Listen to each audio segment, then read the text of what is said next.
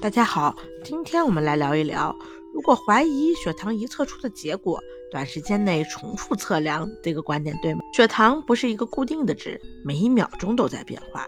即使是同一个人在同一针眼连续两次采血，结果也可能有差异。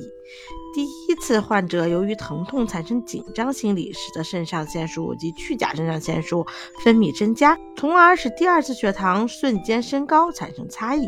或者因为第二次采血时可能会因为继续挤压导致组织液过多，从而结果与第一次血糖值不同。因此，短时间内重复测量血糖仪的结果有可能显示一定的差异。建议出现血糖值过高时及时就诊。